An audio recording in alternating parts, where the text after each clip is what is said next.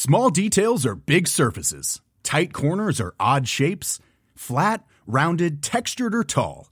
Whatever your next project, there's a spray paint pattern that's just right. Because Rust new Custom Spray 5 in 1 gives you control with five different spray patterns. So you can tackle nooks, crannies, edges, and curves without worrying about drips, runs, uneven coverage, or anything else. Custom Spray 5 in 1. Only from Rust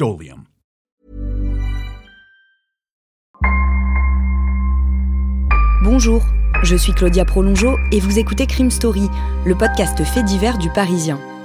Décidément, ce sont les faits divers et leurs conséquences qui ont la vedette aujourd'hui. Des restes humains ont été retrouvés sur la propriété. Le préfet de la région Corse a été assassiné de plusieurs balles dans la tête. Ce un couple et ses quatre enfants ont donc disparu. L'enquête s'oriente aujourd'hui vers un geste criminel. Chaque semaine, je vous raconte une grande affaire criminelle en m'appuyant sur l'expertise du chef du service police-justice du Parisien, Damien Delseny. Bonjour Damien. Bonjour Claudia. Aujourd'hui dans Crime Story, l'histoire d'Yves Dandonneau, surnommé le mort-vivant. Un mauvais génie du mal qui a été tout prêt de faire mentir l'adage qui prétend que le crime ne paie pas. Dimanche 7 juin 1987. Il est environ 1h30 du matin. La route sinueuse qui traverse le col de l'homme mort, dans le nord-est de l'Hérault, est comme d'habitude silencieuse.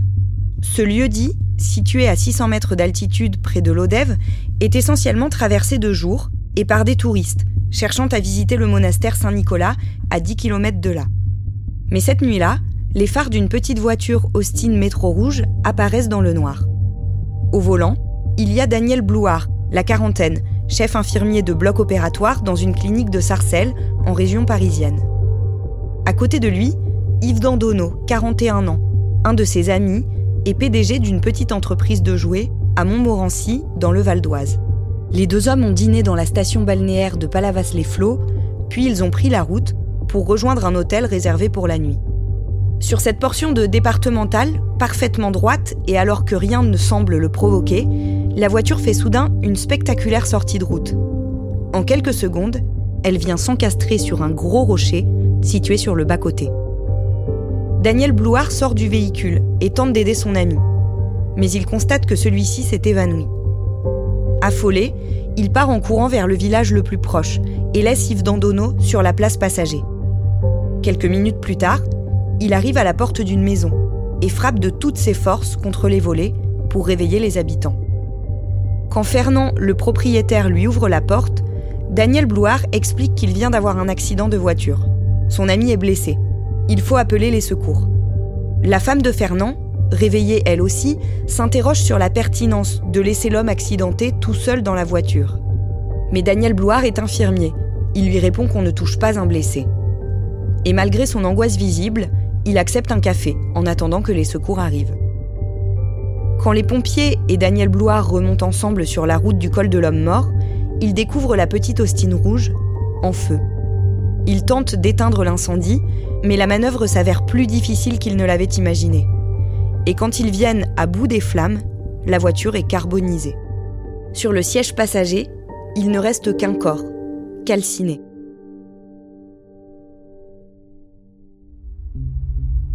Damien, est-ce que c'est surprenant que cette voiture ait pris feu? À ce stade, on ne connaît pas encore les circonstances exactes de l'accident, mais pour qu'une voiture s'embrase, il faut en principe un choc très violent et souvent un choc qui se situe au niveau du réservoir d'essence.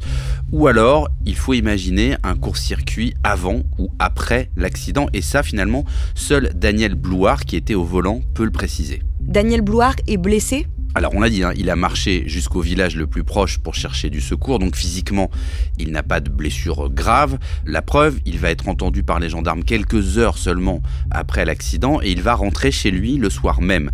Psychologiquement, c'est autre chose, il semble très atteint, très choqué, d'autant qu'il a la lourde tâche d'annoncer à la compagne d'Yves Dandonneau le terrible accident. Est-ce qu'on sait dans les heures qui suivent l'accident ce qui s'est vraiment passé? Il semble que le conducteur a perdu le contrôle de sa voiture et qu'il est venu s'encastrer dans ce rocher situé en bordure de chaussée. On est a priori euh, dans un scénario assez habituel et dramatique d'accident de la route. D'ailleurs, il y aura quelques lignes hein, sur cet accident dans la presse locale qui va mentionner euh, le drame euh, et on va évoquer dans cet article l'hypothèse que l'incendie aurait pu démarrer à partir d'un court-circuit au niveau des phares. De retour en région parisienne, Daniel Blouard annonce à Marie-Thérèse Hérault, la compagne d'Yves Dandonneau, la terrible nouvelle. Immédiatement, elle part pour la commune de Joncel, à laquelle est rattachée la route du col de l'homme mort, où a eu lieu l'accident. Le maire de la commune accueille la veuve éplorée et l'accompagne pour reconnaître et identifier formellement Yves Dandonneau. Du chef d'entreprise, il ne reste quasiment rien, et c'est finalement grâce à un morceau de sous-vêtement que Marie-Thérèse est en mesure de confirmer la mort de son compagnon et père de son enfant. Fils d'un gendarme et d'une mère violoniste, Yves Dandonneau a grandi à Béziers, dans l'Hérault, dans un environnement familial violent. Il racontait avoir vu, un soir, son père casser les doigts de sa mère, un à un, parce qu'elle était rentrée en retard d'une répétition. Quand Yves Dandonneau peut enfin voler de ses propres ailes, il choisit la profession de policier mais la formation ne lui convient pas et il jette l'éponge pour devenir finalement courtier dans une compagnie d'assurance. Surnommé Lucky Luke, il est reconnu pour sa capacité à convaincre les clients de signer des assurances vie. Après son deuxième divorce, Yves Dandonneau rencontre, via une agence matrimoniale, Marie-Thérèse Hérault. Surveillante dans une clinique, c'est à travers elle qu'il fait la connaissance de Daniel Blouard, l'ami présent avec lui dans la voiture ce funeste soir de juin 1987. À Joncel, Marie-Thérèse est vite rejointe par la mère d'Yves Dandonneau et son ancienne secrétaire Danielle Simonin. Ensemble, les trois femmes insistent pour que ce qu'il reste d'Yves Dandonneau soit incinéré, comme il l'aurait souhaité. Puis elles demandent au maire d'organiser une cérémonie d'adieu sur le lieu de l'accident. Le lundi 8 juin, surlendemain du drame, elles sont toutes les trois réunies le long de cette route et jettent ensemble, par-dessus le ravin, les cendres d'Yves Dandonneau. La mère du défunt dépose une gerbe de roses rouges sur le rocher plat, contre lequel la petite Austin Métro Rouge a fini sa course. À la demande de la famille, le maire accepte de faire ériger sur place une stèle à la mémoire d'Yves Dandonneau. Damien, le garagiste qui récupère l'épave de la voiture, signale une bizarrerie aux gendarmes. Alors comme c'est un professionnel, il est un petit peu étonné euh, par l'état de la voiture par rapport au choc que lui considère assez faible. Il remarque aussi, ce garagiste qui a l'habitude hein, de dépanner des voitures et des voitures accidentées, que cette Austin Métro, elle est allée percuter le seul rocher qui se trouve au bord de la route euh, à cet endroit. Il observe également, et ça il le dit aux gendarmes, que euh, les roues, elles sont braquées dans la direction de ce rocher, comme si on avait, en quelque sorte, comme si le conducteur, à un moment donné, avait mis un coup de volant pour viser ce rocher. Alors les gendarmes, ils écoutent hein, ce que leur dit ce garagiste, mais pour eux, il n'y a pas lieu de douter plus que ça, et ils classent l'enquête très très vite comme un accident. Quelques semaines plus tard, c'est au tour des compagnies d'assurance de tickets. Environ un mois après, l'APSERD. Alors l'APSERD, c'est un organisme qui est composé souvent d'anciens policiers et de gendarmes et qui travaille euh, pour ces compagnies d'assurance pour essayer de déceler les fraudes, les arnaques possibles. Et donc cette association, l'APSERD, elle est alertée par une des compagnies, euh, la Legal and General Accident, qui vient justement euh, de se lancer, elle, dans les assurances vie quelques mois auparavant et qui fait face à son premier gros dossier puisque Yves Dandonneau avait souscrit auprès de la Générale une assurance vie qui s'élève à ce moment-là à plus de 2 millions de francs, ce qui correspondrait aujourd'hui à peu près à une somme entre 400 000 et 500 000 euros. Donc c'est une somme très importante et eux, ils veulent juste vérifier euh, que ce client, il était bien en bonne santé au moment de l'accident. À ce moment-là, ce qu'ils soupçonnent, c'est un suicide maquillé? Oui, la compagnie, elle va se demander s'il n'avait pas une maladie grave et si ses proches n'ont pas maquillé euh, soit sa mort naturelle en accident, soit effectivement une sorte de suicide programmé qu'on maquille aussi en accident. Euh, et donc comme la somme est très importante, bah, ils veulent vérifier avant de la verser. Au mois de juillet, quelques semaines après la mort d'Yves Dandonneau, la compagnie d'assurance Général Accident déclenche une enquête. Elle constate que son client, juste avant son décès, a souscrit une assurance vie au profit de sa concubine, Marie-Thérèse Hérault. S'il venait à mourir, elle devait toucher 750 000 francs, environ 160 000 euros aujourd'hui. Mais en plus de cela, ce capital devait tripler en cas d'accident de la route et atteindre donc 2 250 000 francs. Les circonstances de la mort d'Yves Dandonneau, à la lumière de cette information et bien que toujours aussi dramatique, apparaissent opportunes. Un agent de cette compagnie d'assurance se rend donc sur place, à Joncel, pour rencontrer les gendarmes intervenus sur l'accident d'Yves Dandonneau. Il s'étonne que l'accident soit survenu alors que la voiture roulait à faible vitesse et qu'elle ait percuté le seul rocher présent sur le bord de la route. Mais les gendarmes ne réagissent pas. Chez le garagiste, qui conserve l'épave, l'agent de Général Accident peut jeter un œil à la voiture. Il remarque lui aussi que même si elle est carbonisée, elle ne semble pas porter de traces d'un choc assez violent pour avoir provoqué la mort d'un homme. Ne pouvant rien faire de plus, l'agent quitte Joncel. L'affaire aurait pu en rester là. Mais quelques jours plus tard, d'autres compagnies d'assurance se manifestent à leur tour. Car en tout, Yves Dandonneau a contracté dans les trois mois précédant sa mort pas moins de huit contrats d'assurance vie, dans huit entreprises différentes, tous au bénéfice de sa compagne. Presque 14 millions de francs d'assurance, soit 3,6 millions d'euros, qui doublent ou triplent à chaque fois en cas d'accident.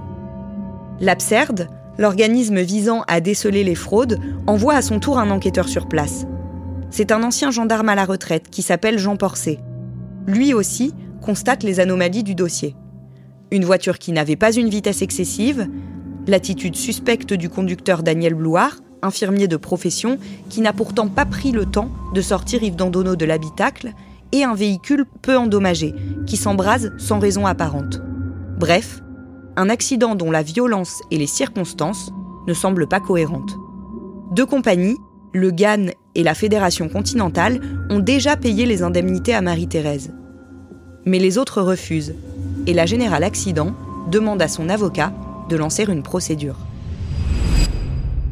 Damien, un avocat du barreau de Montpellier, écrit au procureur le mercredi 12 août 1987, plus de deux mois après la mort d'Yves Dandonneau pour lui demander une chose très simple. Lui, il veut l'ouverture d'une information judiciaire concernant les causes réelles de l'accident qui s'est produit le long de la route du col de l'homme mort.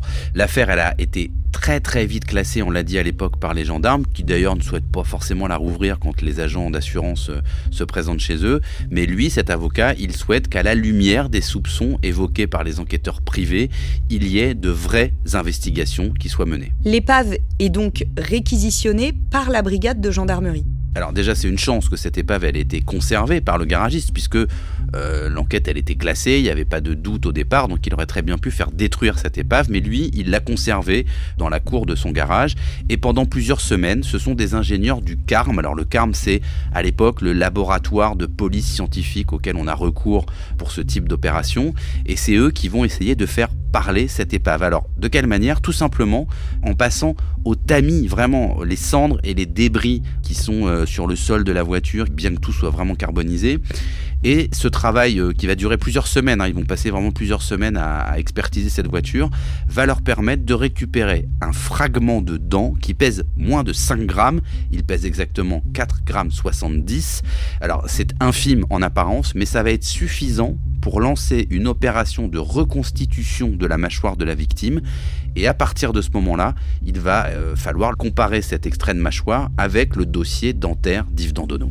Et alors là, c'est la surprise, ils retrouvent le dentiste d'Yves Dandonneau et ils peuvent affirmer très vite que ce n'est pas sa mâchoire. La victime qui a péri carbonisée dans l'Austin n'a plus de dents de sagesse. Ça, c'est une certitude des ingénieurs et des experts. C'est la conclusion du laboratoire. Or, Yves Dandonneau, lui, il avait encore ses dents de sagesse. C'est donc pas lui qui est mort cette nuit-là. On est donc face à une équation à deux inconnus. Qui est cet homme carbonisé dans la voiture dont on a jeté les cendres dans un ravin Et où peut bien se trouver Yves Dandonneau?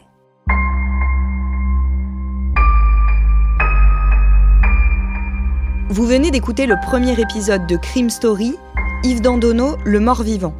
Suite et fin de ce podcast dans le deuxième épisode, déjà disponible sur toutes les plateformes d'écoute et sur leparisien.fr. Crime Story est le podcast fait divers du Parisien.